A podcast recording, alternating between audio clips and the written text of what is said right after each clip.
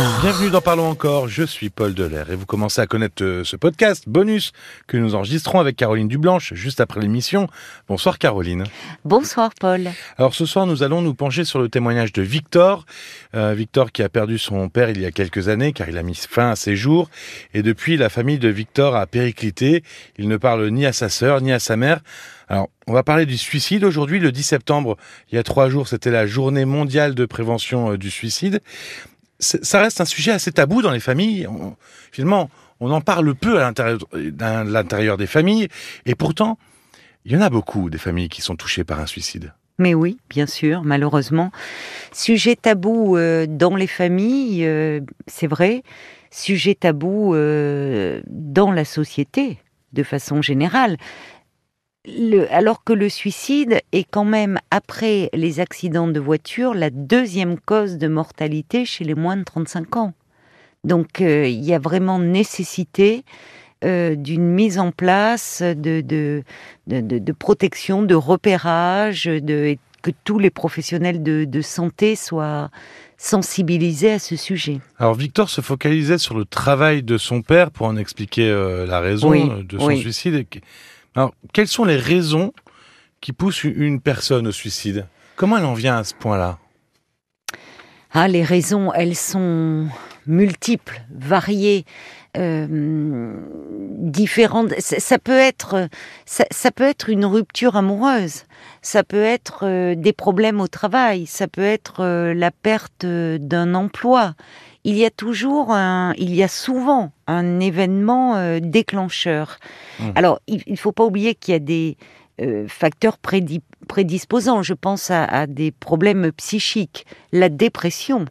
Euh, la dépression, alors il y a des degrés dans la dépression, mais la dépression mal soignée, pas soignée, peut aboutir à un passage à l'acte suicidaire tous les problèmes de dépendance à l'alcool ou aux drogues. Mais c'est jamais un élément seul, finalement, il y a tout un contexte autour. Alors, il y, a, tout un contexte. Je, pense aussi à des, à des facteurs sociaux. N'oublions pas que le chômage, la pauvreté sont aussi des facteurs de risque. Hein, des conditions euh, de vie euh, euh, matérielles très très précaires. Alors il y a toujours y a toujours en fait ce qui est compliqué dans, dans, un, dans le suicide, c'est que c'est multifactoriel. Et que euh, Victor, bon, dans sa douleur, euh, se focaliser sur le travail de son père, qui a dû être effectivement l'événement déclencheur, mais le suicide, enfin, a toujours des racines profondes dans le passé le présent souvent ne sert que de détonateur. Je prenais le cas de la rupture amoureuse. La rupture amoureuse, c'est une épreuve, mais que l'on parvient à surmonter si l'on a une bonne image de soi. Euh, à l'inverse, si déjà on se sentait euh, dévalorisé, si on se dépréciait, eh bien le risque est grand de craquer. Donc il y a toujours deux niveaux dans un suicide. Il y a le présent, avec un facteur qui va précipiter les choses, qui va faire que la personne craque, se sent au bout du rouleau, et il y a le passé. Et ce qui est toujours tragique, c'est que la plupart des gens qui passent à l'acte ou qui pensent à le faire ne souhaitent pas nécessairement mourir. Ceux que l'on a pu suivre après, qui ont pu, la tentative heureusement a été a échoué euh, en fait, ils disent tous qu'ils souhaitaient mettre fin à, leur souffrance. La, souffrance, à un moment, envahissait tout et ils traversaient une crise tellement grave qu'ils ne voyaient pas d'autre solution que le suicide. C'est ça, une réflexion que j'avais parce que encore ce soir, j'en ai lu et quand on parle de suicide régulièrement, moi je vois dans les commentaires que je lis pas forcément à l'antenne, mais euh, je vois des commentaires sur la lâcheté du geste, laisser les proches, euh, eux, avec la souffrance de la perte euh, de la personne, ou alors sur alors parfois sur le courage. On oppose un peu le courage de réaliser le geste et d'aller au bout. Est-ce qu'il faut vraiment situer le suicide entre ces deux ces, deux notions-là finalement? Mais non. Euh, ça, c'est ni de la lâcheté ni du courage. C'est juste euh, un geste qui est le reflet d'un profond euh, désespoir et d'une immense solitude. Voilà, avant un tout. geste totalement désespéré. Mais bien sûr, quand on arrive à cette extrémité-là, c'est qu'on est totalement désespéré et profondément seul. Alors, on, venait de dire que c'était pas forcément quelque chose. il y avait un élément déclencheur qui, peut-être, un moment, euh, oui, précipitait la décision. Mais, mais quels signes peuvent alerter? Si c'est quelque chose qui est un peu plus au long cours, quelque chose qui est, un peu plus euh, euh, dans un contexte, une atmosphère, je ne sais pas comment le dire, mais quels signes peuvent alerter? Comment on peut s'en rendre compte qu'un proche, à un moment, ne va pas bien et pourrait basculer si un élément déclencheur arrivait? Alors, les signes qui peuvent alerter, je, parlais des, problèmes psychiques, ça peut être la, dépression, euh, la, personne qui se replie de plus en plus en elle-même, qui ne trouve plus aucun attrait dans les, dans les activités qui jusque-là lui procuraient euh, du plaisir. Parfois, il y a des personnes qui en parlent, ou du suicide, ou du désir d'en finir. C'est toujours à prendre au sérieux, cela.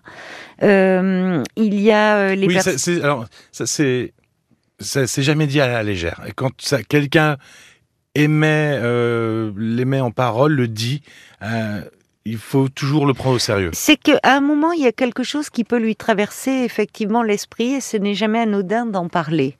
Ça ne veut pas dire que la personne passera à l'acte, mais en tout cas, c'est pas à sous-estimer. Euh, c'est d'ailleurs dans les consultations, quand les personnes sont reçues en urgence, parce que parfois il y a lieu, même très souvent, d'hospitaliser les personnes quand mmh. elles traversent, on parle de crise suicidaire, les hospitaliser en général avec leur accord. Hein, euh, ça peut être parfois fait sous contrainte, si la personne n'est plus dans un état de, lucidité qui lui permet de, prendre conscience de la gravité de son état. L'hospitalisation permet de mettre à distance, en tout cas de les protéger d'eux-mêmes et de leurs euh, pulsions. Euh, par rapport, du coup, j'en ai oublié le, sens de, de, ta question euh, première. sur les signes. Sur les signes. Ah, les signes. le il y a des gens qui en parlent.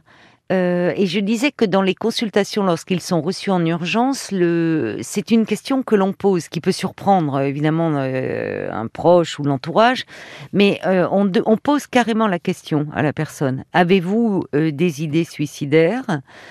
Si la personne répond par l'affirmative, on lui demande si elle a déjà pensé à un moyen de mettre fin à ses jours.